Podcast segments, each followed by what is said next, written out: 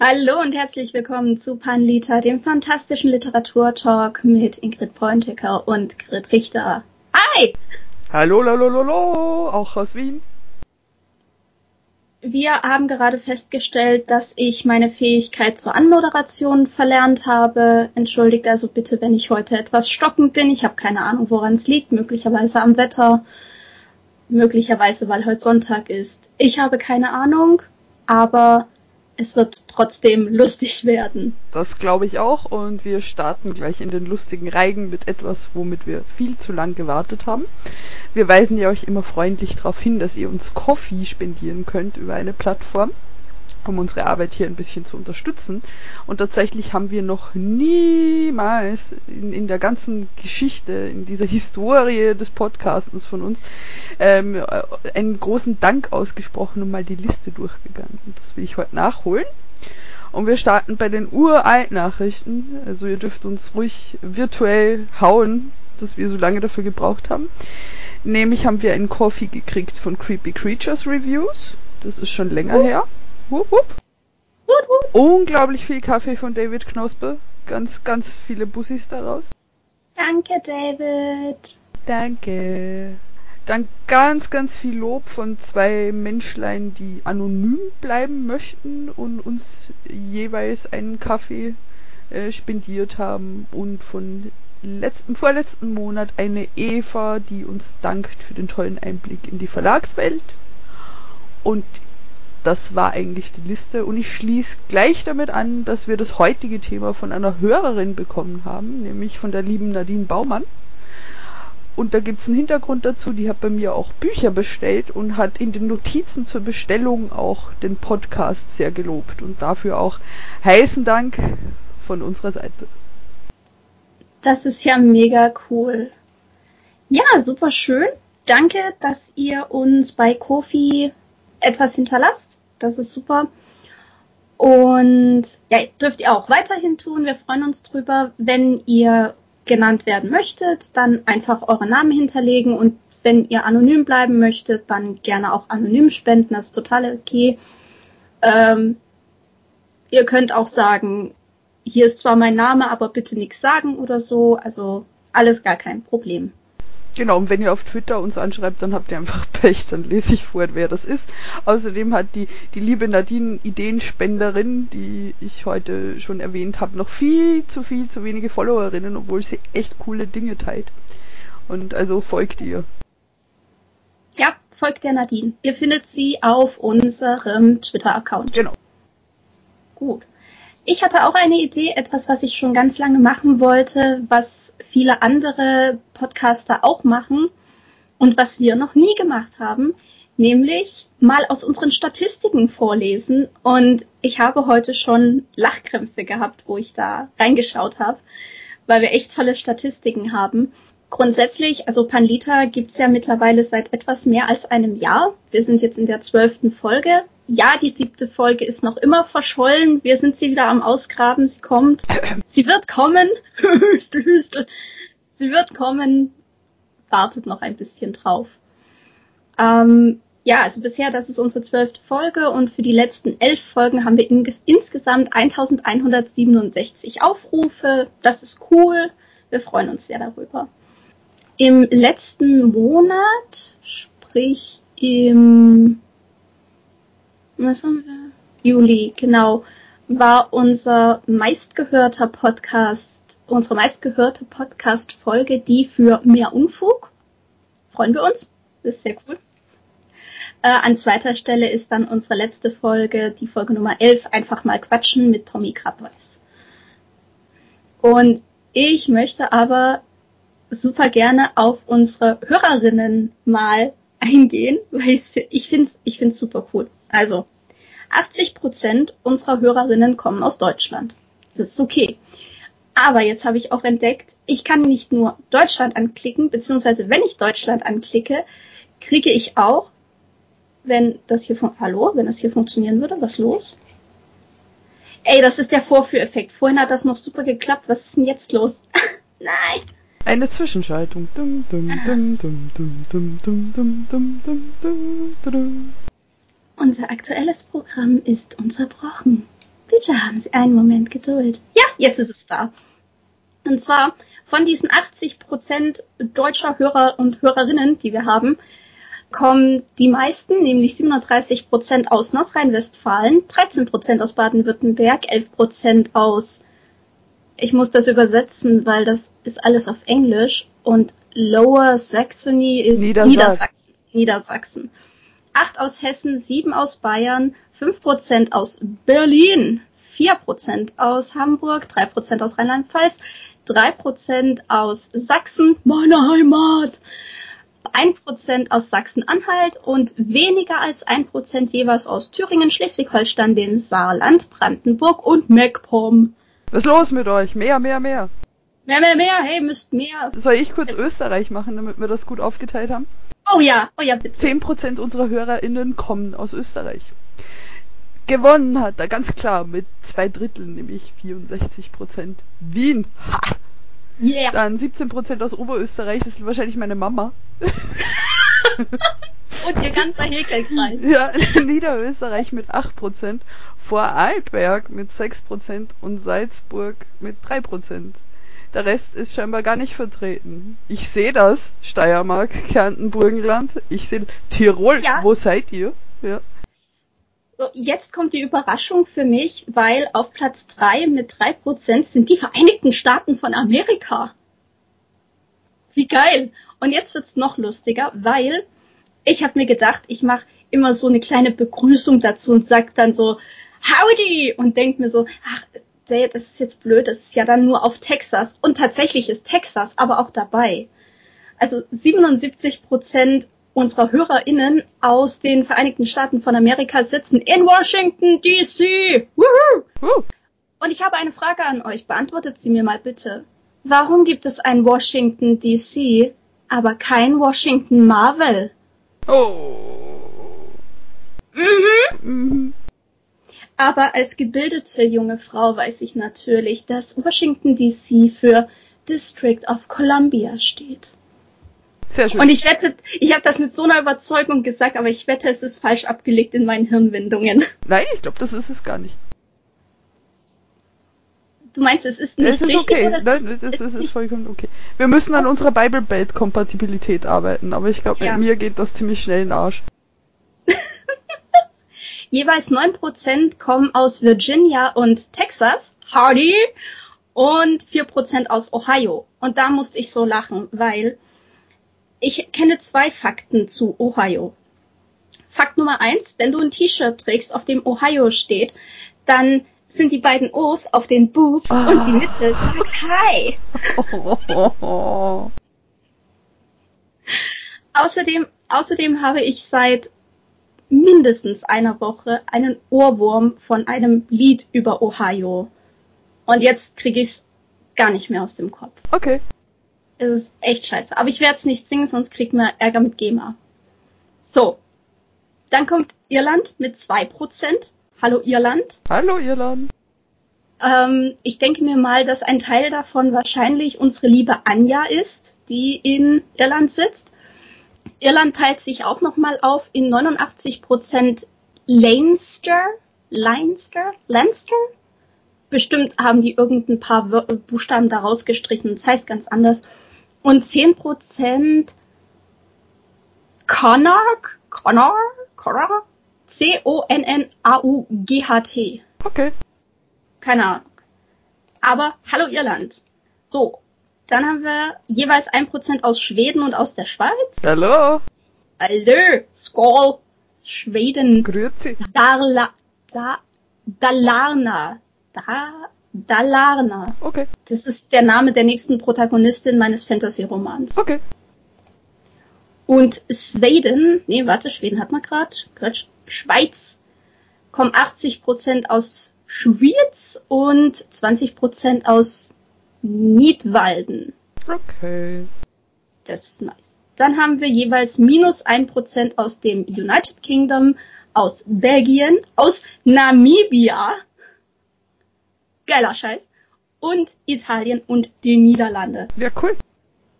Es ist voll cool. Ich finde es total witzig und super schön. Und ich finde es toll, dass wir das so ein bisschen auch sehen und einfach auch sehen, dass es zumindest eins, zwei, drei Leute gibt aus so coolen Ländern, die uns zuhören. Ja, das ist ziemlich beeindruckend.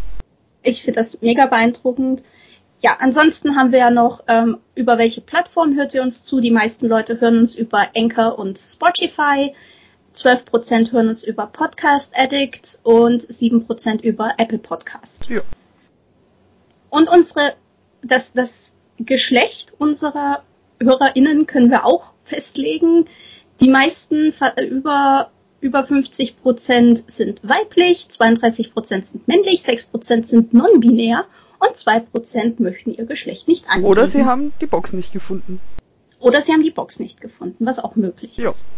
Altersmäßig sind wir auch ganz interessant. Also die allermeisten von euch äh, kratzen, also es sind 44% zwischen 28 und 34 Jahren, was spannend ist, weil wir auch in diese Altersrange fallen. Mhm. Äh, so ein paar sind jünger, so von 23 bis 27, das sind 20% rum. Ebenso von 35 bis 44. Und ein kleiner Teil, naja, nicht so klein mit 15% ist 45 bis 59 Jahre alt. Finde ich, ist ganz gut verteilt. Genau, was ich ein bisschen schade finde, wir haben gar niemanden im Bereich 18 bis 22 Jahre, weil das ja gerade so ein Alter ist, wo viele Leute äh, zumindest mal mit dem Gedanken spielen, nicht einfach nur zu schreiben, sondern vielleicht auch was zu veröffentlichen. Weil mit 18 ist man ja dann auch geschäftsfähig und darf Verträge unterschreiben und so.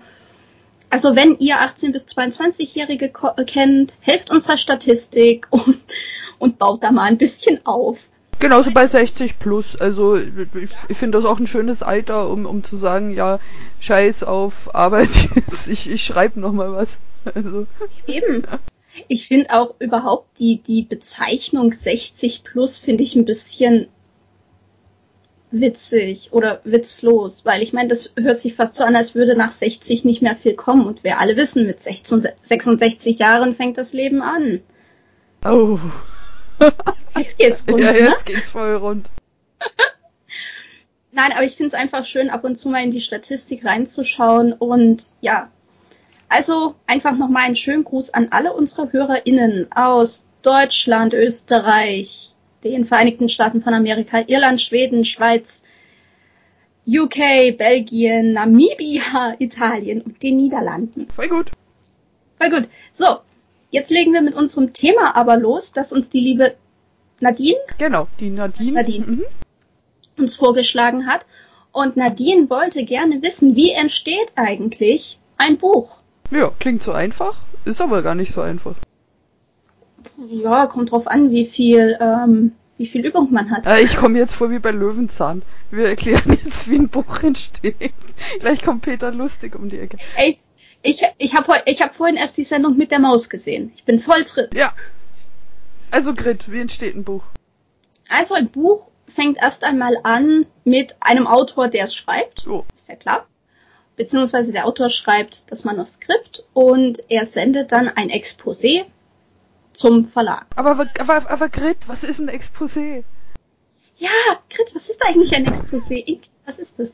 Ein Exposé ist praktisch die Bewerbungsmappe eures Manuskripts.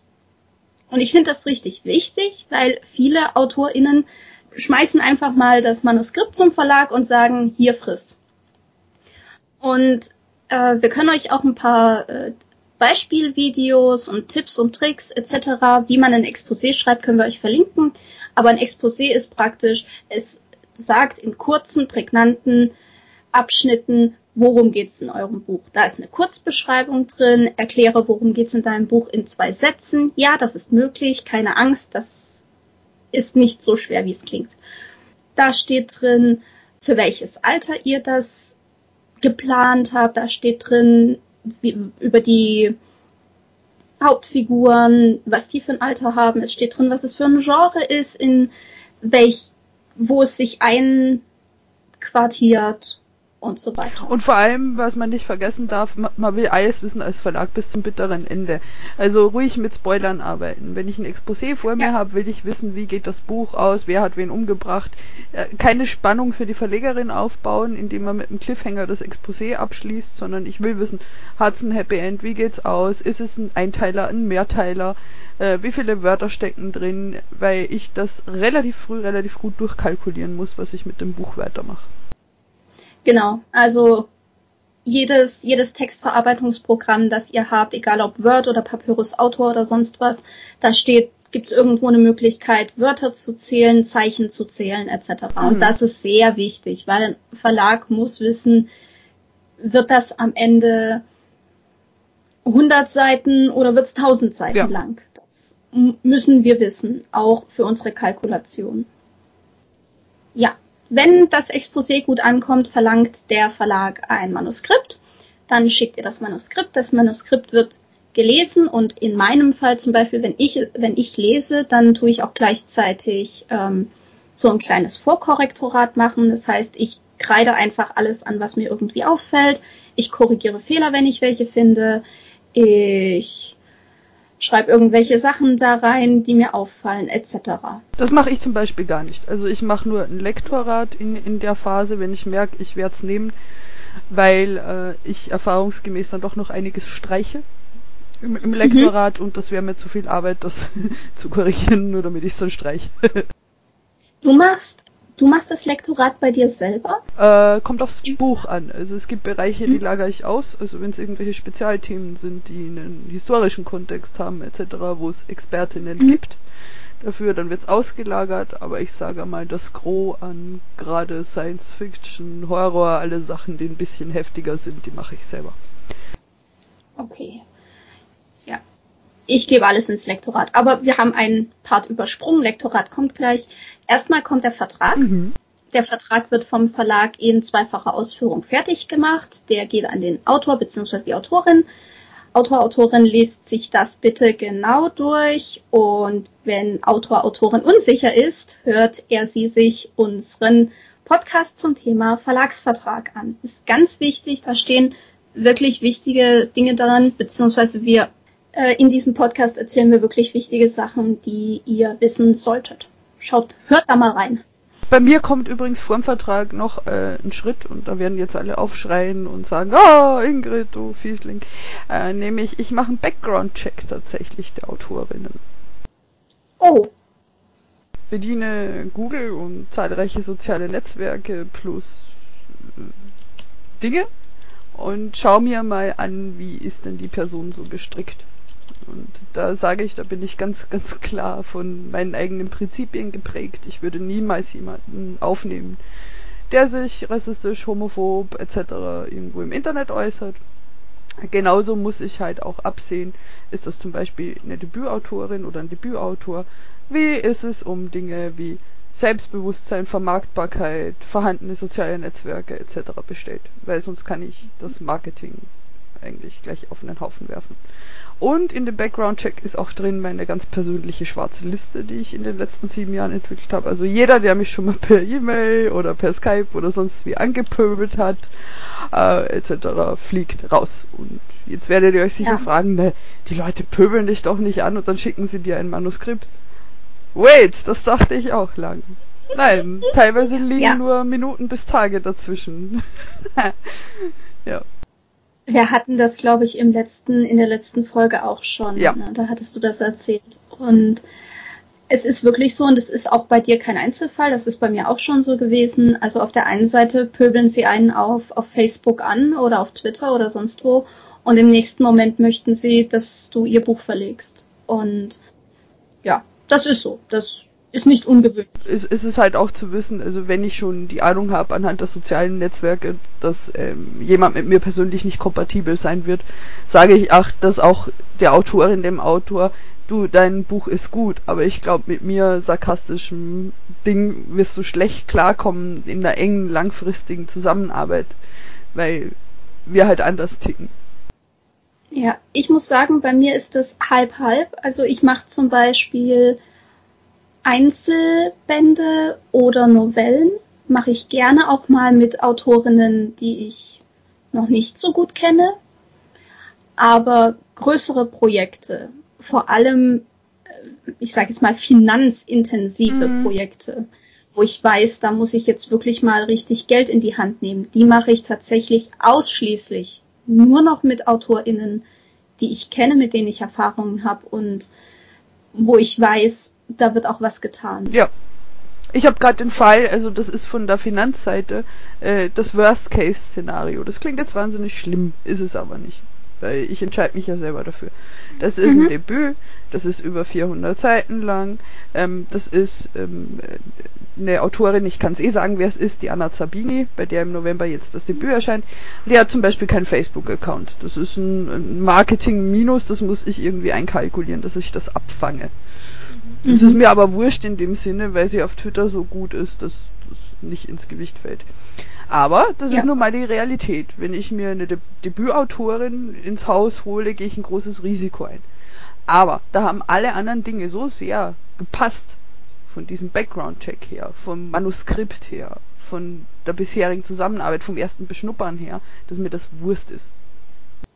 Ja, ich finde das aber gut. Also viele AutorInnen sind sich vielleicht auch gar nicht so bewusst, dass viele Verlage eine Blacklist haben. Mhm. Also eine sogenannte schwarze Liste, wo wirklich AutorInnen draufstehen, die einfach schon mal negativ aufgefallen ja. sind. Das ist aber eine persönliche Liste. Ich habe schon oft mit anderen Verlegerkolleginnen gesprochen, die gesagt haben, man sollte eine gemeinsame schwarze Liste machen. Das finde ich aber überhaupt nicht Nein. gut. Weil, nur weil ich schlechte Erfahrungen mit einem Autor oder einer Autorin habe, heißt das nicht, dass der nächste Verlag, dass es dem genauso ja. geht. Und andersrum ist es auch so. Nur weil Verlag XY ein Problem mit Autor XY hat, heißt nicht, dass ich mit dem auch ein Problem ja. habe oder mit der. Und deswegen bin ich da absolut dagegen, dass es eine, keine Ahnung, allgemeine Blacklist für alle Autoren, Autorinnen gibt. Das ist was Persönliches. Ich habe mit irgendwem Beef, das ist mein Bier und alle anderen Zumal es da auch Abstufungen gibt, zumindest bei mir. Also ich habe auch ja. Autorinnen drauf, mit denen verstehe ich mich total gut. Aber da weiß ich, das wird ein längeres Betreuungsprojekt, weil die handwerklich noch nicht so weit sind oder weil sie zu dem Zeitpunkt, mhm. wo sie sich gemeldet haben, einfach noch nicht 16 Jahre alt waren. Wo, wo man sich nicht im Bösen irgendwie trennt, sondern sagt, melde dich vielleicht nochmal, wenn nochmal eine Beta-Leserin drüber guckt hat. Oder entwickel dich weiter, die Buchidee was nicht, aber du hast einen guten Stil und wir gucken. Also es gibt durchaus unterschiedliche Listen bei mir, wo ich sage, ich möchte einen Überblick behalten, wenn jemand wiederkommt, wie war die Ursprungskommunikation und dann setzt man dort an. Ja. Genau. Äh, dann kommt, wie gesagt, Vertrag, Vertrag in doppelter mhm. Ausführung, kriegt Autor, Autorin zugeschickt, liest sich das genau durch, hört unsere Podcast-Folge zum Verlagsvertrag an und unterschreibt dann. Oder unterschreibt halt nicht, je nachdem. Ne? Im Idealfall kommt der Verlag, äh, der Vertrag dann unterschrieben zurück und man kann loslegen. Auf meiner Liste folgt dann das Lektorat. Das beginnt damit, dass das Buch, also ich arbeite mit externen Lektoraten. Das Buch geht in die erste Lektoratsrunde. Es wird dann an die Autorin oder den Autor zurückgeschickt, von dem dann bearbeitet. Dann geht es in die zweite Lektoratsrunde, wird wieder bearbeitet. Danach kommt eventuell auch noch ein Korrektorat. Das kommt nicht immer, aber es kann sein, dass es kommt. Und dann wird es nochmal vom Autor bearbeitet und dann ist es gut. Es gibt Bücher, die schon einmal erschienen sind, wo man möglicherweise nicht nochmal ein Lektorat braucht. Da macht man dann nur ein Korrektorat, dass einfach nochmal jemand drüber liest, nochmal guckt, ob irgendwo ein Fehler ist, ein falsches Komma, ein falscher Punkt etc. Und dann kann man das auch ohne Korrektorat nochmal machen. Es kommt auch immer stark drauf an, zumindest bei mir. Äh, wie ist das Grundmaterial, also das Manuskript? Kann ich da schon was parallel machen? Traue ich das dem Autor, der Autorin zu, vom Stresslevel? Weil wenn natürlich tausend inhaltlich verschiedene Kommentare drin sind, stresst das ja mhm. auch mich. Und ähm, dann guckt man einfach mal. Also inhaltliche Fragen sind bei mir immer der Schwerpunkt. Beim ersten Durchgang, beim zweiten Durchgang fange ich an, äh, Kommata zu schubsen und die Anführungszeichen mhm. zu kontrollieren und ja, solche Dinge. Genau. Danach wird der Titel erstellt. Das heißt, ich, also ich mache meine Cover intern bei mir im Verlag, weil ich bin Grafikdesignerin, ich kann das, Also mache ich selber. Gibt keinen Grund, das irgendwie auszulagern. Manchmal arbeite ich dabei mit IllustratorInnen zusammen, manchmal auch nicht. Und das, dann wird das, also es wird das Cover erstellt und es werden die Innenseiten beziehungsweise der Buchsatz erstellt. Ja, da gibt's auch noch, Entschuldigung, dass ich dich unterbreche, da gibt's so ein Hintergrundding auch noch, wenn du sagst Titel erstellen. Es gibt ja den Titelvorschlag von Autorin oder Autor. Ähm, das kann sein, dass es schon ein Buch gibt mit dem Titel. Dann muss man gucken, was man damit macht. Ist das geschützt etc. Also da laufen immer Vorgänge im Hintergrund ab. Muss ich jemanden fragen, ist das jetzt erlaubt? Wir hatten das bei äh, Sabrina und den Feuerschwingen es gibt ein anderes Buch, da läuft auch ein Titelschutz von einem großen Verlag, das mit dem Untertitel Feuer schwingen heißt. Im Endeffekt habe ich die Urheberin angeschrieben, ob das okay ist, weil die zwei Bücher sind themenmäßig so extrem weit auseinander und covertechnisch so extrem weit auseinander, dass man sowieso die niemals miteinander in Verbindung bringen würde. Und ich habe halt die nette schriftliche Genehmigung von der Autorin eingeholt. Ja, das ist okay. Genau, also sowas sollte man auf jeden Fall immer achten. Das machen viele Autoren mittlerweile auch schon im Vorhinein, also bevor sie selbst einen Titel vergeben, dass sie dann einfach mal googeln oder am besten auch, also wirklich, Amazon ist da wirklich die beste Plattform, um einfach mal zu recherchieren, gibt's diesen Titel schon irgendwie. Wenn ihr jetzt zum Beispiel, wie Ingrid erklärt hat, wenn ihr jetzt ein Buch habt, das heißt einfach Veggie zum Beispiel, und da gibt es vielleicht ein Kochbuch und ihr habt aber einen Liebesroman. Dann wird es da wenig Probleme geben, weil hm. oder vielleicht Ingrid guckt ganz komisch, aber gut, dann ist es kein Liebesroman, dann ist es halt ein Horrorroman über einen Kannibalen, der Vegetarier werden möchte. So. Ah. Bist jetzt zufrieden? Ja, viel besser. Also gut. Ähm, also wenn die beiden Themen eurer Bücher so weit auseinander liegen, dann ist das auch kein Problem. Und deswegen gibt es in Deutschland auch Bücher, die den gleichen Titel haben. Es ist eine, ich würde fast schon sagen, es ist ein urbaner Mythos, dass Bücher nicht den gleichen Namen haben, also den gleichen Titel haben dürfen. Das dürfen sie. Sie müssen nur thematisch weit genug auseinander Das ist ja genauso so allgemeine Begriffe wie zum Beispiel das Kochbuch das ja. darf ich mir nicht einmal schützen lassen, weil das ist zur freien Verwendung. Ähm, genauso wie, wie allgemeine Dinge wie der Planet. Ich werde immer einen Science-Fiction-Roman, wie sinnvoll das dann ist, äh, steht in Frage, der Planet nennen können, weil das wird mir mhm. kein Amt oder Ämtchen der Welt mir schützen lassen. Genau ja, was haben wir dann? Also Cover. Ähm, ich frage zum Beispiel auch immer meine AutorInnen, was wünscht ihr euch? Was möchtet ihr auf euer Cover?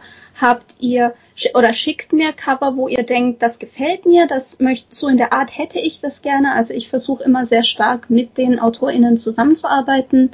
Da habe ich aber auch schon alles gehabt von AutorInnen, die ganz sehr penibel waren und sehr, sehr genau jeden Schritt äh, beobachten mussten, wollten, äh, bis hin zu Leuten, die gesagt haben, auch oh, mir ist das Schnuppe Piep. Ich hätte gern Oder blau. Autorinnen, die gesagt, ich hätte gern blau, genau.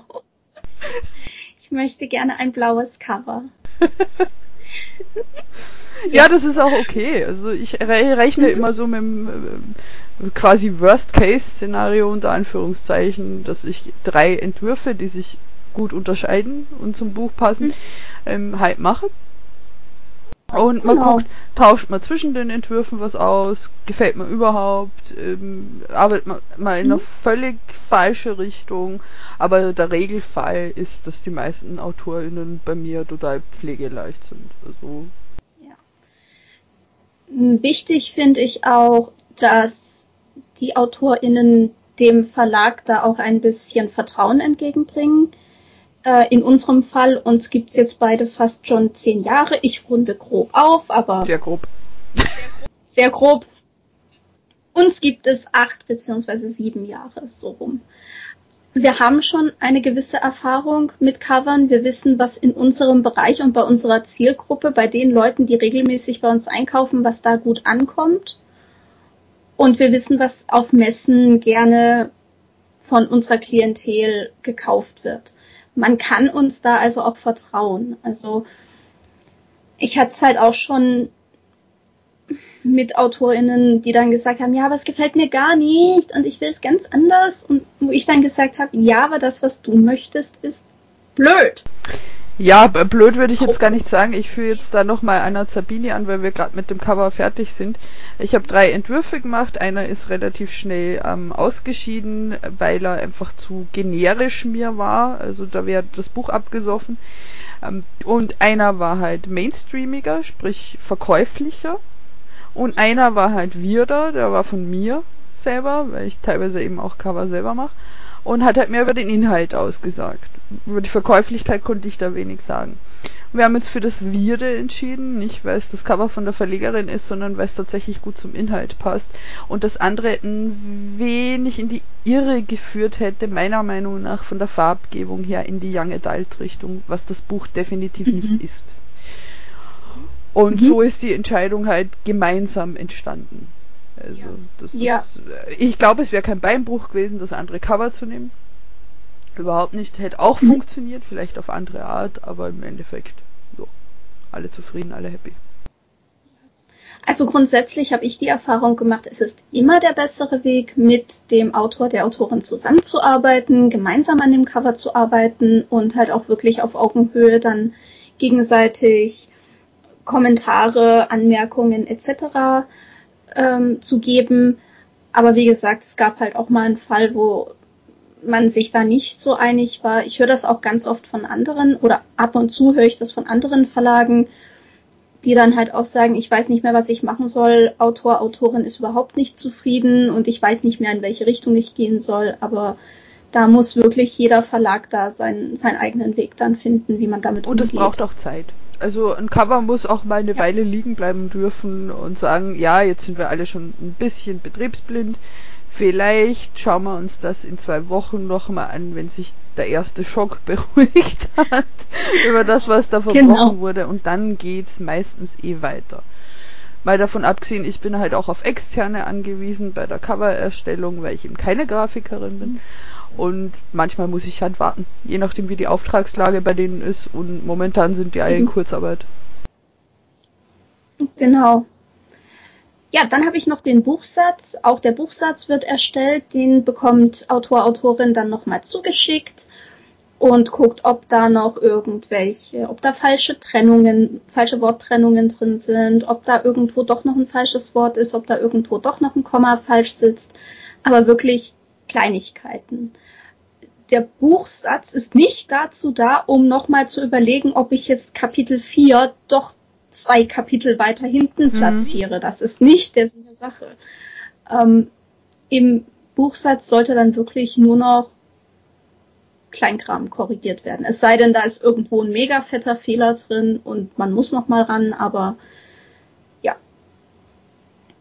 Dann kommt ein ziemlich großer Part, den ich mir hier jetzt reinkopiert habe, nämlich der Druck, die Meldung und die Pflichtabgaben. Also das Buch ist fertig, Autor, Autorin ist zufrieden, alles geht zur Druckerei, alles wird gedruckt. Das kann ein bis drei Wochen dauern, je nachdem, bei welcher Druckerei man druckt, wie hoch die Auflage ist. Und was es für ein Buch ist. Also so ein Hardcover mit Schutzumschlag braucht schon mal ja. länger als ein kleines Taschenbüchlein. Und Versandzeit ja. kommt dann auch dazu und äh, verschiedene Unwägbarkeiten, mal davon abgesehen, dass wir auch schon hatten, dass von der Druckerei ein Fehldruck kam. Das ist kein Beinbruch, also ich habe zwei Druckereien, die dann einfach sagen, ja, behalt die Fee gedruckt, mach was du willst, kriegst Ersatz. Aber das ist natürlich mhm. auch was, was man bedenken muss. Selbst nach Probedruck, selbst nach tausendmal anschauen, es kann immer noch passieren, dass denen noch ein Fehler unterläuft. Und das ist auch okay, wir sind alle Menschen. Ich habe jetzt hier noch reingeschmissen, dass das Buch dann dem VLB gemeldet wird. Manche Verlage melden es auch viel früher. Ich mache das meistens auch früher, aber ich habe es jetzt aus logistischen Gründen da reingeschmissen. Das VLB ist das Verzeichnis lieferbarer Bücher. Das ist praktisch der mega fette Katalog, auf den alle zugreifen. Das klingt jetzt total fancy, aber es ist eine total fette, uralte Datenbank, die so lange lädt, dass ich mir eine Pizza machen kann, während ich zwei E-Books eintrage. Und da sitze ich dann davor und starre graue Zeilen an, in die ich Zolltarifnummern, Steuersätze, Sprache, Entstehungsort, ähm, und andere wunderschöne Fakten zu Büchern eintrage. Wie viel wiegt es? Ich sitze da mit der Küchenwaage an meinem Schreibtisch und wiege Bücher. Ja, mhm. ja. ja. ja. ja, aber das ist, also da wird das Buch wirklich durchleuchtet. Also das VLB ist die Stasi der Buchmarkt. Das hast du jetzt so Leute. gesagt, das ist die Stasi der Buchmarkt, Leute. Ich hab's gesagt, ich darf das, ich komme aus Sachsen. ja, da steht halt wirklich alles drin. Also das wird auch äh, ja. von uns gepflegt, also sprich, wenn sich ähm, irgendwas ändern sollte, wie zum Beispiel der Preis nach einer Weile oder so. Das ist die Plattform, die bestimmt ist für was steckt hinter dem Buch und ist natürlich für uns auch der zentrale Login ab einer gewissen Buchanzahl, habe ich nicht mehr alles im Kopf, kostet das 12,49 oder 12,99 und dann habe ich halt mhm. als Zugriff entweder das VLB oder meine eigene Excel-Tabelle, die ich angelegt habe. Was man aber nicht unterschätzen darf, diese Meldung, was ich so romantisch unter Bürokratie zusammenfasse, das kostet Zeit. Das ist und es, und es kostet, kostet Geld. Geld. Jeder Bucheintrag kostet Kohle. Genau, das heißt, wenn du ab einer gewissen Zeit mehrere Bücher im Verlag hast und du zahlst das auch nicht mal nur einmalig, sondern du zahlst dann jedes Jahr. Ja, und was Jahr. da noch nicht dabei ist, ja. ist die ISBNs einzukaufen, die Buchidentifikationsnummern, die ich brauche, um Bücher im VLB einzutragen. Und die sind teuer. Ich tue das hier nebenher noch mit in die Liste eintragen. Ja, ISBNs kauft man immer in einem. Ich find's witzig. Also du kannst entweder eine ISBN kaufen oder 10 oder 100 oder 1000 oder 10.000 oder 100.000. Ja, und toll. jedes Ding braucht eine eigene ISBN. Wenn ich ein gedrucktes Buch und ja. zwei E-Book-Formate mache, verbrate ich drei. Ja? Wenn du ein gedrucktes Buch, ein Hörbuch, ein, nein, ein gedrucktes Buch, Taschenbuch, ein Hardcover, ein Hörbuch, ein E-Book, also ein Mobi e und ein EPUB, dann hast du fünf ISBNs ja. verbraten. Für einen Titel. Ja, nur mal so zur Übersicht. Da machen die 100.000 dann plötzlich wieder mehr Sinn. Ja, das stimmt. Ja, aber ISBNs kauft man im, in der Regel nicht für jedes Buch einzeln, sondern man kauft halt so einen größeren Pack. Mein letzter großer Pack war die 100 denke, dass mein nächster auch wieder die 100 wird, dann bin ich versorgt erstmal wieder. Vielleicht auch, nee, was ist 1000. das nächste? Das finde ich immer ein bisschen heftig. Ich finde es auch heftig. Ich finde es auch heftig. Ich meine, es wird natürlich günstiger pro ISBN. Eh klar. Ja. Aber 1000 ja. ist echt viel. Also für einen kleinen Verlag, mhm. also ich würde mir eigentlich so eine Staffel dazwischen mal wünschen. Also so irgendwie 300 ja, oder 500 von mir aus. Das wäre eine Größe, mit der ich gut arbeiten kann, aber ja. Weil ich, ja, weil ich, ich finde diesen Sprung von 100 auf 1000 auch gleich ziemlich heftig. Aber gut, das ist unser persönliches Problem. Wahrscheinlich, weil wir Frauen sind oder Was? sowas. Haben wir da ein Problem? ein Gender-ISBN-Problem. Das wäre mir neu. Du hast das völlig unter den Tisch fallen lassen. Ich weiß nicht, ob ich äh, jetzt zu schnell bin, aber der Buchsatz gilt ja in Teilen auch fürs E-Book. Also ich mache meine E-Books selber, Stimmt. ich stricke die per Hand. Äh, sprich, ich mache mir ja. äh, ein lustiges Open Source Programm namens Sigil auf und bearbeite den HTML-Code, den Word verkackt hat beim Exportieren der Druckfahnen. Ähm, sprich, das, was ihr von mir auf den Reader kriegt und damit das tatsächlich das Aussehen und das Gefühl eines Buches hat mit richtigen Einzügen, mit einem funktionierenden Inhaltsverzeichnis. Das sind noch einmal Stunden, die da rein versenkt werden, da wirklich jeden Absatz ins rechte Licht zu rücken. Ich habe früher auch mal E-Books für Grid gemacht. Dafür gehen auch so Späße wie zum Beispiel E-Books auch bunt machen. Ja. Weil mittlerweile auch viele Lesegeräte bunt anzeigen können. Also wenn ihr das E-Book zu den dunkelbunten Farben des Steampunk kauft, was es tatsächlich nur noch als E-Book gibt momentan. Ein zweiter Druck ist noch nicht in Aussicht. Und ihr habt ein Kindle, was weiß ich, Tablet, das Farbe anzeigen kann. Mhm. Sind die Geschichten in der korrekten Farbe? Genau. Äh, ich erstelle meine E-Books tatsächlich mit Papyrus Autor. Das geht für mich relativ schnell, weil ich habe keine Ahnung von E-Book-Codierung. Und es ist dann nicht besonders fancy, es ist nicht besonders wuh und ich kann jetzt da keine Besonderheiten reinbringen, außer dass ich, ich kann auch Farbe machen, das finde ich toll. Aber es ist am Ende einfach nur ein schönes, nettes E-Book, das jeder Reader lesen kann, das überall ordentlich angezeigt wird, das auch überall personalisiert werden kann. Also wenn ihr halt auf eurem Reader eine besonders große oder besonders kleine Schrift habt, dann kann sich das da gut anpassen. Und ja, für mich ja. genügt das. Äh, da muss man auch gucken, was die Zukunft bringt, weil ich halt schon irgendwie noch so ja. die Vision habe. Ich hätte schon E-Books gehabt, wo ich sage, da wäre die Einbindung von dem Video nett gewesen, hätte aber die Datei mhm. größentechnisch so aufgebläht, dass ältere Reader damit Probleme gehabt hätten, etc. Aber das entwickelt sich stetig weiter und es ist auch so ein ähm, kleines Hobby von mir. Mir macht es richtig Spaß, die E-Books so zu erstellen, mhm. dass dann wirklich jedes Ding hier sitzt da drin. Das macht nicht allen Spaß und das kann ich auch verstehen, aber. Ja gut, aber das ist wie bei mir mit den Covern. Ich kann ewig mhm. an dem Cover sitzen und jeden kleinen Pixel nochmal verschieben, weil ich da mega ja. viel Spaß dran habe.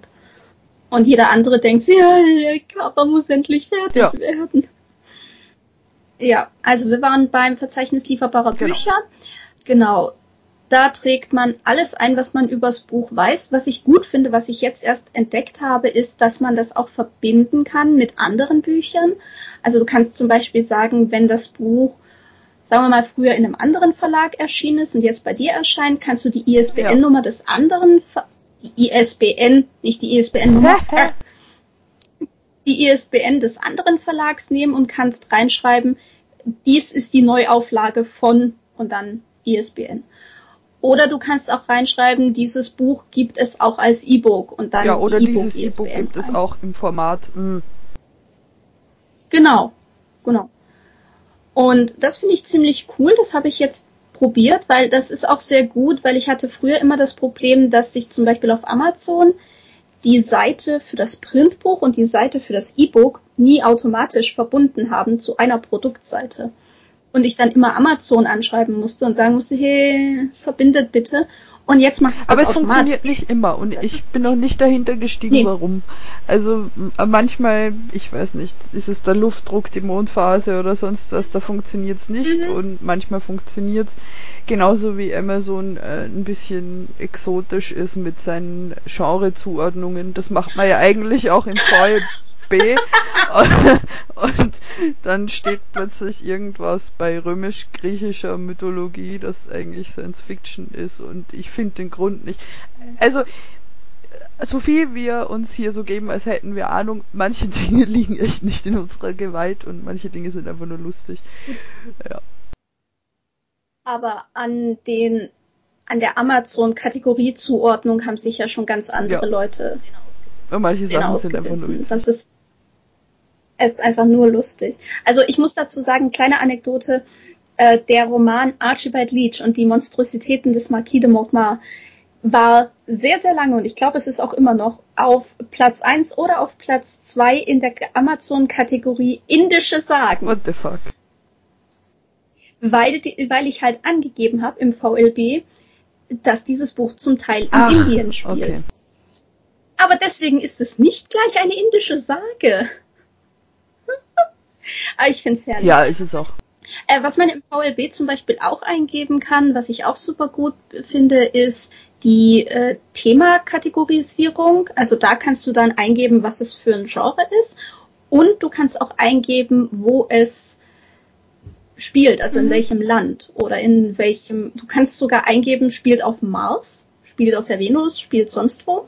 Habe ich jetzt auch rausgefunden, kann man auch machen. Ist für Science-Fiction-Sachen ganz cool. Du kannst eingeben, spielt im Weltall. Und du kannst halt dann auch eingeben, keine Ahnung, Deutschland, Österreich, Schweiz, Amerika, Ohio. Was ich schlimm festgestellt habe letzte Woche, wo ich äh, Annas Buch eingetragen habe, ist, äh, es gibt die LGBTQI-Kategorie, aber nur für Jugendbuch. Und für Erwachsenenbuch, mhm. beziehungsweise halt Fantastik, gibt's so entweder schwul oder lesbisch. So, es gibt's nichts anderes.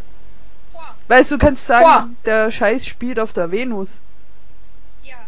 Aber, ja, aber da kommen sagen, Transpersonen drin vor ja. oder es ist sowohl schwul als auch lesbisch oder es ist eine ganz andere Kategorie was weiß ich, und vor allem ist es ein Erwachsenenbuch. Ja.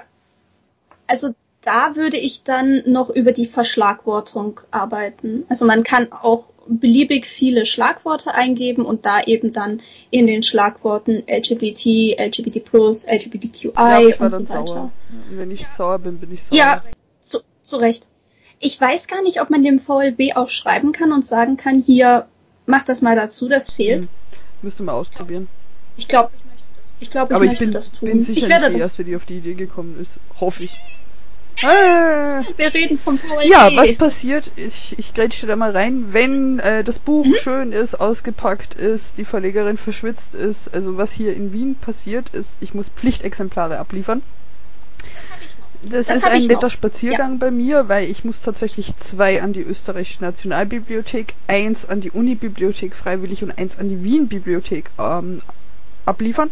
Und wer sich das auf Google Maps anschauen will, das ist ein wunderschöner Spaziergang über die Ringstraße entlang. Und ich klemme mir dann einfach immer vier Bücher und einen Kaffee unterm Arm und gehe äh, meine Bücher verteilen. Cool. cool. Ich mache noch kurz ein paar andere Punkte, dann komme ich auch gleich dahin.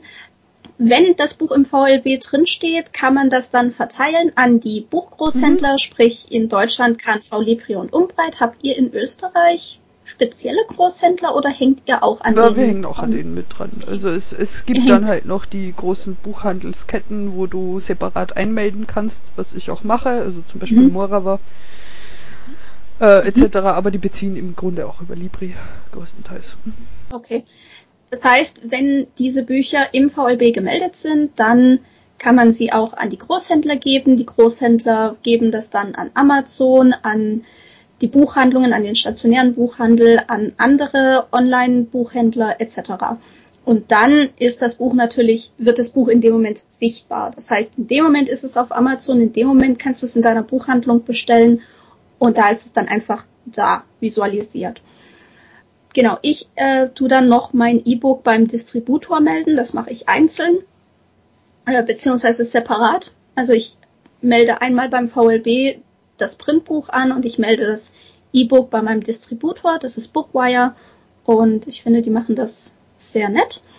Und dann muss ich jetzt neuerdings auch die E-Books melden in der baden-württembergischen Landesbibliothek und in der Deutschen Nationalbibliothek. Also das sind wirklich nur die E-Books. Die E-Books müssen speziell nochmal an beide, an beiden Bibliotheken gemeldet werden.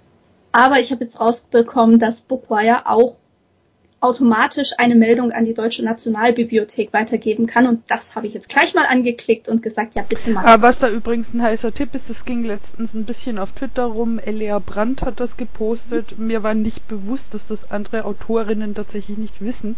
Ihr habt einen Autorinnen-Eintrag bei der Deutschen Nationalbibliothek. Bei der österreichischen habe ich noch nie nachgeguckt wo mhm. in ich sage mal, unterschiedlicher Aktualität. Manches dauert anscheinend auch länger, obwohl die die Bücher haben sollten oder sie haben sie weiterverteilt. Äh, eure ganzen Veröffentlichungen unter dem Namen stehen. Das können wissenschaftliche, das können Romane, das können Kurzgeschichten sein. Ich sehe es nur mit ein bisschen Vorsicht, äh, weil man halt schon merkt, äh, es gibt einen Unterschied zwischen Österreich und Deutschland zum Beispiel. Ich muss zum Beispiel nicht an die Deutsche Nationalbibliothek abliefern. Ich kann aber. Mhm. Wie der Vorgang läuft, weiß ich nicht genau. Ich liefere immer ab, aber es erscheint nicht immer sofort. Und auf Rückfrage scheint das auch eine Vernetzungsgeschichte zwischen den Standorten zu sein. Also es kann durchaus sein, dass das Buch eine mhm. Weile lang in so einem kryptischen Äther herumbucht, je nachdem wer gerade Bedarf hat. Dran, ja. ja, ja. Ähm, ja, ich muss auch Pflichtexemplare abgeben und Pflichtexemplare bedeutet, ich bin dazu verpflichtet. Ich muss die abgeben und ich äh, kriege dafür kein Geld. Das ist mein Job als Verlag, als Verlegerin, diese Bücher abzugeben. Ich gebe ein Stück an die baden-württembergische Landesbibliothek beziehungsweise an die württembergische Landesbibliothek. Es gibt auch noch die badische Landesbibliothek, aber das ist ein Baden-Württemberg-Problem. Ähm, und dann gebe ich zwei Stück ab an die Deutsche Nationalbibliothek in Berlin und Berlin schickt von diesen zwei Stück eins in die alte Nationalbibliothek nach ah, ja. Bonn. Ihr erinnert euch, da, damals, als Deutschland noch geteilt war und Bonn, Berlin. Das ist ganz war. lustig, weil bei mir die Auslandsanschaffung, ich schicke die Deutsche Nationalbibliothek in Leipzig an. In Leipzig? Nice. Okay, cool. Also, warum sagen wir euch das? Ich, ich möchte euch kurz erklären, was dahinter steht. Jedes in Deutschland gedruckte Buch, also nicht nur in Deutschland gedruckt, sondern in Deutschland verlegte Buch, jede Zeitschrift, jede Zeitung wird dort gelagert. Es gibt Bibliotheken, wo, keine Ahnung, irgendwo die Erstauflage von Goethes Faust rumschwirrt. Das, das ist eigentlich eine mega schöne Sache, wie ich finde. Ich meine, stell dir vor, du gehst da mal hin, ich will da auch irgendwann mal hingehen, in die Deutsche Nationalbibliothek. Da liegen, das sind Regale voller Bücher aus Jahrzehnten Verlagswesen in Deutschland und Österreich. Und, und das ist doch eine ja, geile Sache. Außerdem oder? ist es immer noch ein, ein Weg, wie, wie Menschen ohne großes Budget an die Bücher kommen. Also zumindest hier in Österreich, ja. die Bibliotheken, wenn ich es richtig verstanden habe, beschicken sich gegenseitig.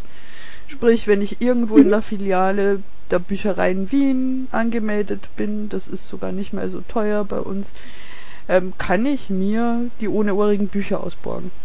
Für mhm. die ganz normale Lesedauer, die schauen auch auf die Bücher, die haben eine ordentliche Durchsicht, Qualitätskontrolle etc. Und ich muss sie mhm. mir nicht kaufen. Ich kann sie mir einfach ausborgen. Ja. Und wenn ihr jetzt nicht gerade in Wien oder in Berlin oder sonst wo in größeren Städten seid, es gibt auch die Fernleihe. Das heißt, ihr könnt euch über eure Bibliothek in der Nähe auch Bücher ausleihen, die dann von diesen großen Bibliotheken zu euch geschickt werden und die ihr für eine Zeit lang ausleihen könnt. Ja. Äh, warte, ich wollte noch irgendwas dazu sagen. Genau, ich war tatsächlich mal in der Württembergischen Landesbibliothek, weil eine gewisse Verlagsfee von äh. mir dort arbeitet. Und es ist echt mega cool. Also die haben diese, die haben diese riesen Schränke, die an den Seiten solche Propeller haben. Und wenn man die dreht, dann äh, schieben sich praktisch die Regale zusammen oder auseinander. Und dann kannst du in den Regalgang reingehen. Das, ich kann das so schwer erklären, aber es ist so cool und man fühlt sich so ein bisschen wie, wie, wie Robert Landon in äh, oh, Da Vinci Gott. Code und man, man, man geht da unter die Erde ins Archiv und es ist alles so, es riecht, überall riecht's nach Buch und es ist so schön. Ja. Es ist voll cool, ja. Ich gebe dann noch zusätzlich ein Exemplar an die Fantastische Bibliothek in Wetzlar ab. Die Fantastische Bibliothek in Wetzlar ist nicht nur fantastisch, sondern sie sammelt fantastische Bücher. Alles, was mit dem Thema Fantastik zu tun hat und da gebe ich immer ganz ja, viel Ja, das ist ab. wie bei mir. In Wien gibt's die Villa Fantastica. Gleiches Prinzip, nur mhm. halt hier. Da hatten wir auch schon Lesungen und die kriegen auch Bücher. Sehr schön. Genau, und dann kommen noch, äh, ich tu dann, wenn ich weiß, das Buch ist jetzt gedruckt, das Buch kommt in absehbarer Zeit, dann äh, schicke ich eine Anfrage raus an Blogger und Presse und frage, ob die Interesse haben an einem dieser Exemplare und ob sie dazu eine Rezension schreiben wollen. Und dann, das mache ich auch ja. in enger Abstimmung mit den AutorInnen, äh, weil die natürlich mhm. auch Präferenzen haben. Vielleicht haben sie schon mal Kontakt gehabt zu jemandem von einer Zeitschrift, die ich nicht mhm. kenne oder haben irgendwelche Bekannten, die bei Presse oder Film, Fernsehen arbeiten. Also da tut man sich auch zusammen und erstellt eine Liste und schreibt die an. Und ich habe das so unter diesem Bömmel äh, Marketing zusammengefasst. Das ist gern eine Aufgabe, genau. die so als nebenher laufend betrachtet wird. Und das, was wir euch jetzt erklären, findet ja niemals singulär nur für ein Buch statt. Also ich bin bei einem Buch gerade bei der VLB-Einmeldung, beim anderen ist gerade erst das Cover fertig geworden, beim dritten lese ich das Manuskript. Ihr müsst euch vorstellen, unser Alltag sieht so aus, dass das bei fünf bis sechs Büchern ständig parallel läuft in unterschiedlich äh, erfolgreich, in unterschiedlich pünktlich, äh, bei Abhängigkeiten etc. Und das Marketing rollt nebenher. Da gehört dann noch meine eigene Grafikerstellung dazu, das ganze Bedienen von Facebook, Twitter, Instagram, eventuell dann auch Printwerbung, Interviews. Also das ist ein Riesenhaufen, der sich da auftut. Also. Mhm. Genau, also was ich jetzt auch hier aufgelistet habe, ist eher so wie der absolute mhm, Idealfall genau, aussehen ja. würde, wenn man sich nur um ein einziges Buch kümmern müsste. Aber das, wie du sagst, ich probiere es meistens dass ich mehrere Bücher gleichzeitig rausbringe und dann auch praktisch gemeinsame ja. Werbung dafür mache. Kann natürlich auch dazu führen, dass sich Bücher so ein bisschen gegenseitig kannibalisieren. Aber im Idealfall sagen die Leute dann, hey, ich bestelle nicht nur eins, ich bestelle alle drei oder alle vier zusammen und dann ist das auch schön. Ja, äh, es kann auch das eine Mal funktionieren und das andere mal nicht. Ich bin immer so ein bisschen verwirrt, wenn ich so Videos von Marketing-Fuzis auf Facebook angezeigt kriege. So, mit diesem einfachen Trick verkaufst du tausend Bücher. Ja, ich höre schon die Self-Publisherinnen auch im Hintergrund lachen. Ja, äh, bei manchen ist das Cover das Ausschlaggebende, bei anderen die Autorin, der Autor, weil sympathisch, beim dritten macht eine Kombination einen Sinn, die vorher niemals einen Sinn gemacht hat. Äh, mhm. Ja, du kannst halt völlig ins Klo greifen, du kannst durch einen Shitstorm total viele Bücher verkaufen, ein Shitstorm kann dich killen. Äh, ja. You, you never know, man muss es so ein bisschen schmerzbefreit auf sich zukommen lassen auch. Genau. Genau, genau.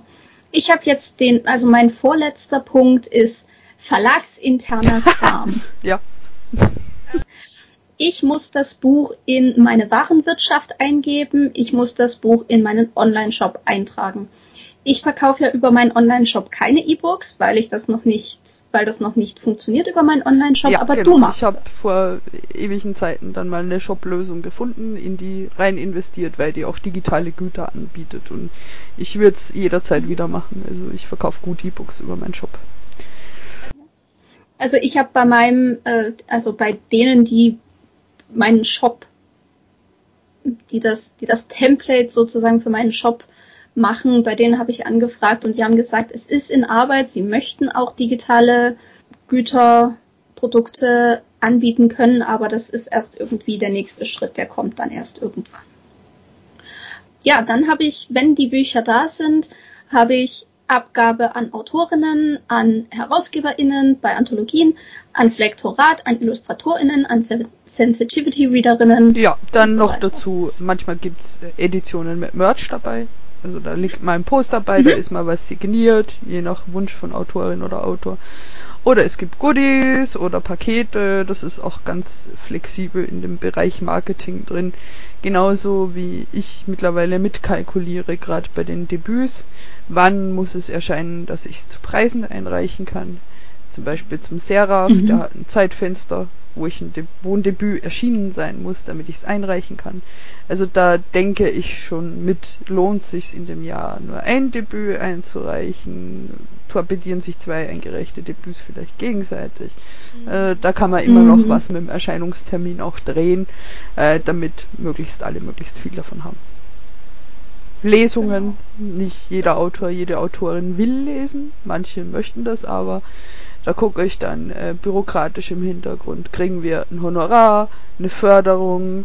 Ähm, ist es online besser? Ist es offline besser? Äh, verlangen wir einen Eintritt? Machen wir einen kleinen Sektempfang auch für Verwandte, Bekannte, mhm. Freunde, UnterstützerInnen?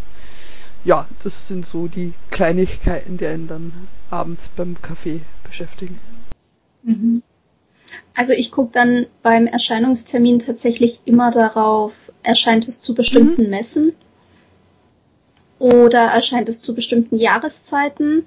Ich habe schon gemacht, dass ich zum Beispiel Novellen im Januar rausgebracht habe, weil Januar ähm, klassischerweise der am schlechtesten laufende Monat ist, weil kurz nach Weihnachten keiner mehr Geld ausgeben will, eher die Leute noch zurückrennen und Sachen eintauschen.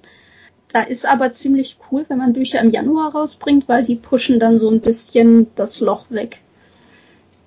Und dann bringe ich halt immer meistens zur Leipziger Buchmesse oder Mitte des Jahres dann, was ich geplant habe, zur äh, Buchmesse Saar im Saarland, die dieses Jahr leider online stattfinden musste, aber nächstes Jahr dann hoffentlich richtig stattfindet. Und dann mache ich noch was zum Buchon beziehungsweise zur Frankfurter Buchmesse. Das sind dann immer ganz gute Termine, wo man dann aber auch wieder aufpassen muss, weil da sind die Druckereien natürlich ja. sehr ausgelastet. Gerade bei der Leipziger und bei der Frankfurter Buchmesse, da muss man dann früh genug in den Druck gehen, damit das auch wirklich recht Genauso vor Weihnachten. Also die sind ja meistens im November auch schon genau. zu, weil im Dezember alle noch so die letzte Welle Bücher rausschicken. Und da geht auch schon mal genau. was aus. Wobei ich da eine Lanze für unsere Leserinnen brechen muss. Es ist tatsächlich so, es sind Sachen schon bei uns unpünktlich gekommen oder zum Messen nicht da gewesen. Und die wurden dann einfach auf Rechnung vorbestellt. Und es ist okay, die Leute wollen das Buch haben.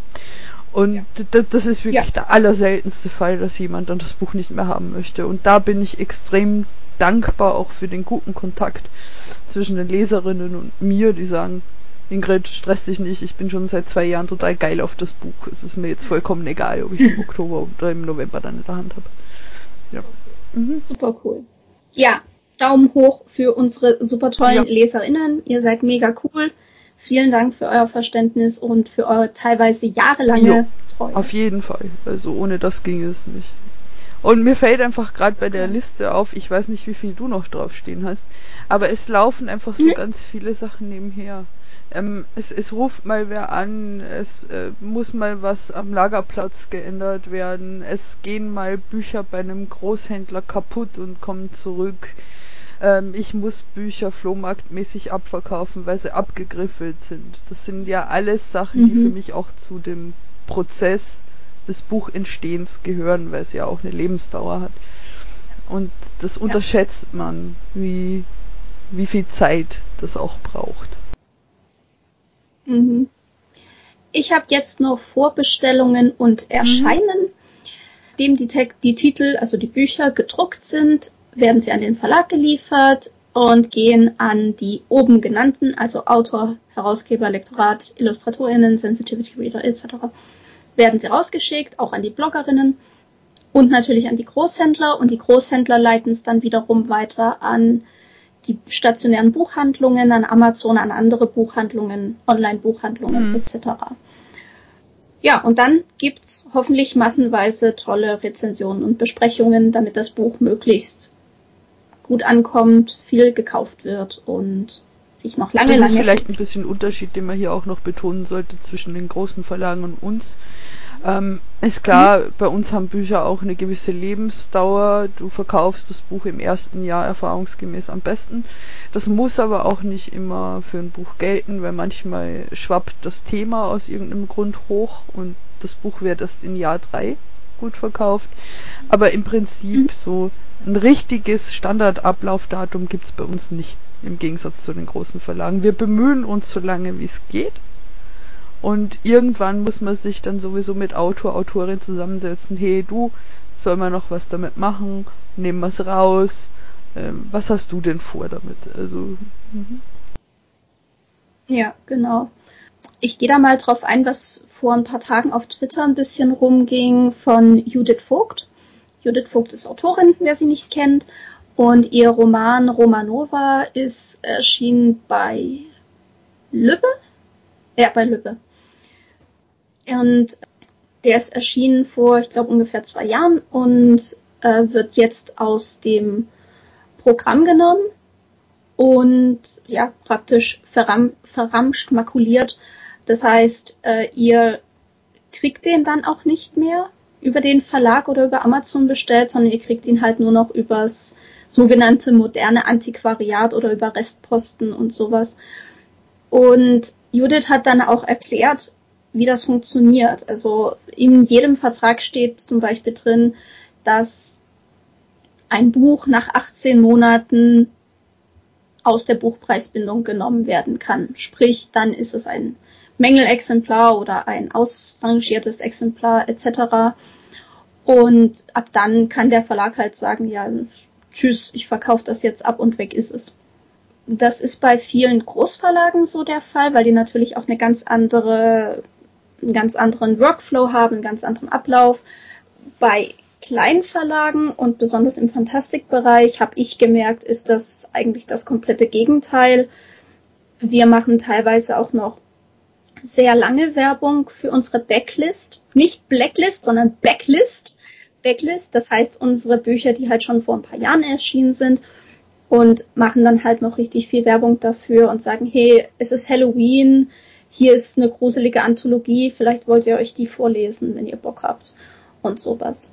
Auch wenn diese Anthologie schon 200 Jahre alt ist. Und wir beide, beziehungsweise du hast damit angefangen, du hast letztes, vorletztes Jahr vor Corona-Zeit. Prä-Corona, ja. Hast, Prä-Corona hast du äh, aus, ein paar Titel angefangen auszulisten.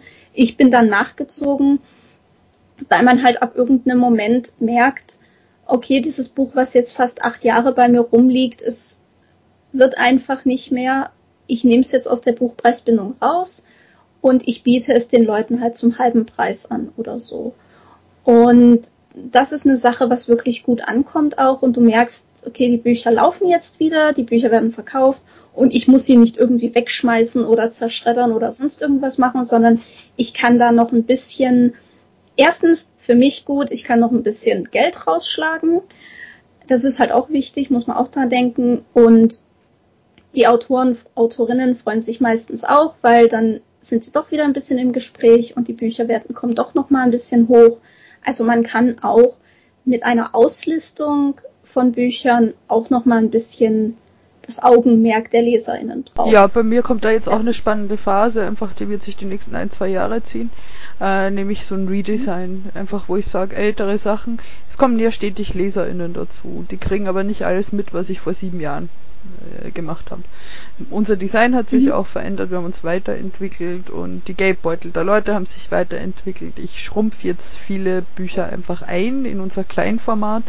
Da ist von Fabienne Siegmund die Blätter des Herbstbringers das nächste, da arbeite ich gerade dran, das Cover zu finalisieren. Ähm, das wird halt ein Mini-Taschenbuchformat und das kriegt noch mal eine Chance. Ganz einfach, weil, weil mir das Buch am Herzen liegt, die Autorin ein, ein ganz toller Mensch ist, die wirklich für jede blöde Idee zu haben ist. Und, und das ist oh, ja. großartig. Das kann sein, dass das nicht funktioniert oder nur in sehr kleinem Rahmen funktioniert, aber das Buch findet nochmal einen Weg zu Leuten, die es nicht gelesen haben bisher oder denen das Format bisher nicht zugesagt hat oder denen es zu teuer war, weil es wird mit einem kleinen Format natürlich auch günstiger. Und mhm. das probiere ich jetzt aus und das gucken wir uns mal mit zwei Romanen und zwei Anthologien an, was das wird. Und dann geht's weiter. Genau. Nee, ich finde das eine richtig gute Sache. Und es ist halt nochmal eine Alternative zu äh, Buch auslisten und möglichst schnell. Ja, und möglichst schnell geht ja sowieso nichts. Das ist so das Credo Nein. der Buchentstehung im Kleinverlag. Äh, es ist ein langwieriger Prozess, weil wir Einzelpersonen sind. Es unterscheidet sich von Buch zu Buch. Es ist unterschiedlich kosten- und zeitintensiv. Also so, so eine pauschale Geschichte, wie, wie ein Buch entsteht, kannst du sowieso nur grob machen. Also ja. ähm, ich denke daran zurück, wo wir den Dampfkochtopf gemacht haben, das Kochbuch. Da kam natürlich noch die ganze Rezeptkontrolle von den Kochrezepten dazu, plus äh, der Fotoablauf. Also sprich, wir mussten ja das ganze Zeug testessen, das war jetzt der angenehme Teil, und mussten halt das so drapieren, dass das auch anständig aussieht. Das musste fotografiert werden, da gab es eine Fotoauswahl, nochmal extra eine grafische Nachbearbeitungsrunde und dann stand Ingrid halt nachmittagelang äh, im tiefsten Winter irgendwie so neben der halb offenen Tür und hat kleine Zahnrädchen aus Karotten ausgeschnitten. Also das das gehört auch zum Job und das macht riesig viel Spaß. Also. Ja. Und dann muss man ja auch bedenken, also wir hatten das jetzt bei Steampunk Akte Asien, dass ähm, die Ausschreibung liegt mittlerweile, glaube ich, vier Jahre zurück. Und es gab halt immer wieder Verzögerungen. Es gab ähm, das Leben kommt halt auch immer mal wieder dazwischen. In dem Fall war es das Leben vom Herausgeber und es war zwischenrein auch das Leben von mir, was da rein, zwischen reingekommen ist.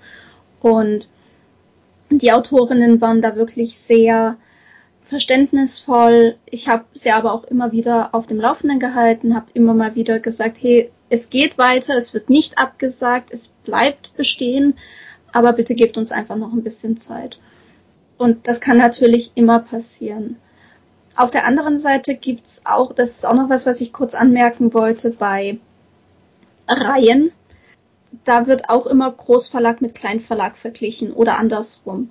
Und das ist tatsächlich ein bisschen, meiner Meinung nach, ein bisschen gefährlich. Man kann eine Reihe, die in einem Großverlag erscheint, nicht vergleichen mit einer Reihe, die im Kleinverlag erscheint. Wir, unsere Mühlen malen ein wenig langsamer. Unsere AutorInnen sind meistens nebenher auch noch berufstätig, die müssen ihren Job nachgehen und die haben auch noch ein Leben. Also die sind nicht hauptberuflich Autorin. Und wenn es dann halt mal ein bisschen länger dauert, bis der zweite Teil einer Reihe rauskommt, dann ist das normal. Großverlage kaufen meistens Reihen auch ein, zum Beispiel aus Amerika. Und dann hast du sowas wie, keine Ahnung, in Amerika hat die Reihe schon 20 Bände. Da ist natürlich einfach für Deutschland, man übersetzt und man bringt aller, aller paar Monate bringt man einen neuen Teil raus. Das ist natürlich riesig super toll. Aber das kannst du nicht vergleichen mit einer Reihe, die hier in Deutschland geschrieben wird und erst einmal am Entstehen ist. Das sehe ich aber auch als großen Vorteil einfach von Sachen wie Twitter, Facebook etc. und von unserem Podcast. Also ich habe den Eindruck, es mhm. gibt so einen Schwenk, gerade jetzt, wo, wo Corona halt überall rumfliegt, ähm, dass unsere Autorinnen und auch wir mehr als Menschen wahrgenommen werden. Ich habe mich gerade in der Anfangszeit mhm. öfter mit diesem Vorwurf konfrontiert gesehen. Ich war dann auf Facebook auch privat mit Buchmenschen befreundet und dann poste ich auf Facebook natürlich auch, dass ich am Samstag mal einen trinke. Ja. Und dann hieß es, ja, warum trinkst mhm. du denn einen? Das Cover ist ja noch nicht fertig und hin und her. Nein, so nicht. Also ich habe schon auch ein Recht auf ein Privatleben. Und das kommt ja. aber mittlerweile besser an, weil auch, und das ist der Vorteil aus der Krise, würde ich sagen, alle merken, äh, das Leben spielt halt nicht immer so. Wir sitzen gerade alle gemeinsam in, in einem sehr, sehr hässlichen Boot. Aber mhm. gemeinsam mhm. schöpft sich das Wasser halt auch besser raus. Richtig. Ähm, für mich war es früher auch sehr schwer, nicht zu arbeiten. Also ich musste mir wirklich mal, äh, ab, ab einem gewissen Moment musste ich mir meinen, meinen Feierabend auch wirklich in den Tagesplan mhm. reinschreiben und mich dazu zwingen. Mich wirklich dazu zwingen, dass ich sage, ich arbeite bis, keine Ahnung, 16 Uhr und dann ist gut. Und dann gehe ich in ein anderes Zimmer, weil ich arbeite ja von zu Hause, dann gehe ich in ein anderes Zimmer und dann mache ich meine Bürotür zu und dann bin ich nicht mehr arbeiten. Und dazu gehört eben auch sowas, dass man zumindest versucht, am Wochenende dann nicht mehr auf Mails oder auf Nachrichten, die irgendwo bei Facebook oder Twitter oder so aufpoppen, die ganz klar sich auf den Verlag beziehen, dass man versucht, da nicht mehr drauf zu antworten, weil man hat Wochenende. Ja. Und das, das, das brauchen wir auch, weil sonst überarbeiten wir uns. Und ich weiß noch, es gab eine Zeit, da habe ich gefühlt 24-7 mhm. gearbeitet und das hat mir nicht gut getan. Und das hat auch, womit wir wieder beim Thema wären, den Buchentstehungsprozess nicht gut getan. Die Bücher waren trotzdem ja. super, die rausgekommen ist, aber ich merke einfach im Nachhinein, es ist für mich, ich habe äh, Bücher, die ich ganz am Anfang gemacht habe, da kriege ich so ein ganz warmes Gefühl, wenn ich das zum Beispiel erzähle mit den Karottenrädchen und so. Das war eine schöne Zeit, weil, weil ich mir Zeit genommen habe für jeden Schritt und weil ich wirklich von vorne bis hinten das Buch begleitet habe. Das ist so ein bisschen zu meinem Kind geworden, auch wenn der Vergleich vielleicht ein bisschen hinkt. Und dann gibt's Bücher, die in einer Phase entstanden sind, wo ich mich an einen Großteil des Weges gar nicht mehr erinnere, weil es in der Hektik äh, des Herumstrudelns äh, ein standardisierter Prozess wurde, den ich runtergeleiert habe. Das ging zwar gut, aber es sind auch nicht nur mehr gute Gefühle, die ich mit dem Buch verbinde und das möchte ich in Zukunft eigentlich nicht mehr. Ja. Also ja. Buchentstehung ist halt doch auch was Persönliches, weil ich glaube, das spreche ich für uns beide. Uns liegt ja was an den Manuskripten, zu denen wir Ja sagen. Das, das sind ganz, ganz viel Richtig. menschliche Dinge von uns auch drin, warum ein Ja kommt. Und das sollte auch für, für alle Beteiligten ein schöner Weg sein, weil ganz im Ernst, ihr habt ein Buch geschrieben. Das, das ist eine, eine, eine riesige Leistung. Dann habt ihr es auch noch euch getraut, das an den Verlag zu schicken und es ist ein Ja gekommen. Das ist der Beginn eines schönen Weges und nicht von einer Mammutaufgabe, die einen tötet. Also eben, eben. Und die Buchentstehung sollte vor allem, ja, wie du sagst, auch einfach schön sein und ein schöner mhm. Prozess für alle Beteiligten und nicht in absoluten Stress. Zumindest auftauchen. überwiegend. Es wird immer mal Probleme geben und es wird immer wo mal wieder haken. Das ist ganz normal. Mhm. Es ist auch eine Arbeit. Aber ich soll zumindest ein schönes Gefühl haben, wenn ich am Ende das fertige Ding in der Hand halte und den Eindruck habe, da haben alle so viel Liebe reingesteckt wie möglich. Also. Genau. Ich meine, es gibt ja auch diesen positiven Stress, ja. den du hast, wenn du voll drin bist und bist voll im Tunnel und bist voll was am Arbeiten. Und wenn ich mal dran sitze und ein Cover in zwei, drei Stunden mache und das, das dann am Ende mega super geil aussieht, weil ich voll eskaliert bin, weil ich drei Stunden lang nur nonstop an diesem Ding gesessen habe, dann kann das ja, auch total. etwas Schönes sein. Das kann auch ein, ein, positiver Stress sein. Aber wenn du merkst, dieser Stress ist nur noch toxisch und nur noch, der macht dich nur noch kaputt, das ist dann auch kein Weg. Aber ich muss sagen, dass ich bis auf wenige Ausnahmen wirklich ganz viele tolle AutorInnen bei mir habe, die da auch absolutes Verständnis ja, für haben. Ich denke, bei dir ganz genau so. Aus. Und ich denke, das ist ja das, was ich auch immer sage, wenn ihr da draußen AutorInnen seid und ihr habt das Gefühl, äh, da geht nichts weiter, wo, was ist da los? Einfach mal ja. nachfragen. Weil meistens, sorry, ich dachte, hier ist was im Zimmer, ähm, denn meistens passiert sehr viel im Hintergrund. Habt, ihr habt es ja jetzt in den letzten eineinhalb Stunden gehört. Es passiert ganz viel im Hintergrund, was wir jetzt nicht alles auf Facebook oder Twitter kommunizieren, sondern was halt ja. einfach passiert.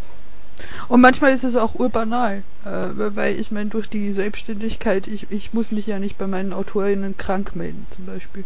Manchmal legt mich eine Erkältung flach und es passiert halt nichts, weil, ja. weil nichts passiert. Ja. Das ist, aber wer hatte noch nie eine? Eben, eben. Und manchmal ist man auch einfach vom, vom Hauptjob, vom Brotjob so K.O., dass man einfach im Verlag nichts ja. mehr machen kann. Oder einfach gerade mal auch ein bisschen Pause und Self-Care braucht, um, um nicht kaputt zu gehen. Und dann guckt man eben Dr. Who und dann geht's Ja, oder man liegt in der Badewanne oder äh, trinkt ein gutes Getränk und ich meine, Privatleben hat so viele Facetten. Oder man guckt in der Badewanne Dr. Who und trinkt ein Bier dabei. Ach, du bist, du bist schon oh. wieder das Luxuswesen hier. Ah, das ist so schön. Ja, ja. ich, ich glaube, der ja. Buchentstehungsprozess ist was, was uns sehr liegt, ähm, was wir beide für uns recht gut durchstandardisiert haben, soweit es geht. Und mhm. wo wir aber auch immer für neue Ideen ansprechbar sind. Also das ist klar, vielen Kleinverlagen uns inklusive fehlt ein Stück weit die Reichweite, die große haben. Aber das ist jetzt kein Drama.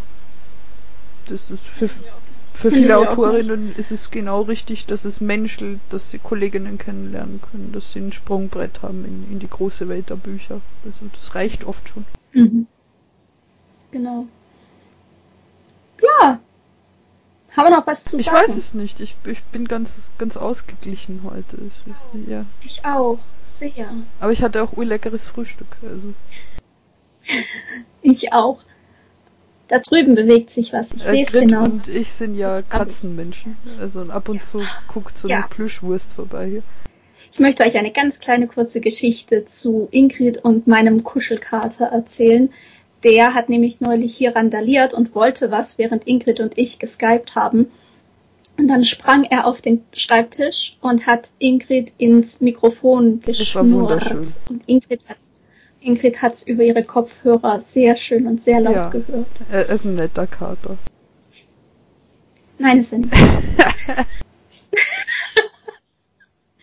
er ist, er ist ein spitzenmäßiger Kater, aber er wird ganz schnell bestialisch, wenn nicht sofort das gemacht wird, ja, was er will. Ja, Katze. Ja gut, Grit, hast du noch was hinzuzufügen? Ich überlege gerade, ich, ich bin schon gespannt, ob sich Nadine das so vorgestellt hat, wie, wie, wie sie es äh, sich gewünscht hat, diese Folge. Ich hoffe es, ich hoffe Nadine ist zufrieden. Ich fand die Anfrage total interessant, weil das ist die Entstehung eines Buches ist für mich so was Banales, dass ich immer denke, äh, brauche ich doch niemand mehr ja, erklären. Das ist ein bisschen wie bei der Vertragsfolge. Nur, ich dachte auch, oh, Vertrag, wie langweilig. ja, und, und aber das ist natürlich für, ich sage jetzt mal für euch da draußen, die ihr euch vielleicht nicht so stark in der Literaturwelt äh, beheimatet fühlt, ist das natürlich eine ganz tolle Sache, mal zu hören, wie entsteht denn so ein Buch überhaupt. Und ja, ich finde das schön. Also sowohl beim Verlagsvertrag als auch jetzt Buchentstehung. Ich glaube, das ist eine richtig coole Sache. Also ich hoffe, ihr hattet alle Spaß drin. Ich hoffe, es war lehrreich. Und ähm, natürlich variiert das auch wieder bei vielen Verlagen. Jeder geht irgendwie anders daran, aber so im Großen und Ganzen glaube ich, dass wir da einen ganz guten Überblick gebracht haben, was da passiert. Gut, dann sage ich schon ja. mal äh, Ciao Ciao aus Wien und passt auf euch auf. Äh, bleibt happy und streichelt Katzen und äh, gönnt euch die eine oder andere Schoki und hört uns zu und gebt uns Feedback. Investiert in Kofi, so ihr könnt. Investiert in Bücher. Es ist alles ganz spannend und in Bewegung. Das hört sich fantastisch an. Dem ist nichts hinzuzufügen. Bleibt gesund, tragt eure Masken, passt auf euch auf und tschüss.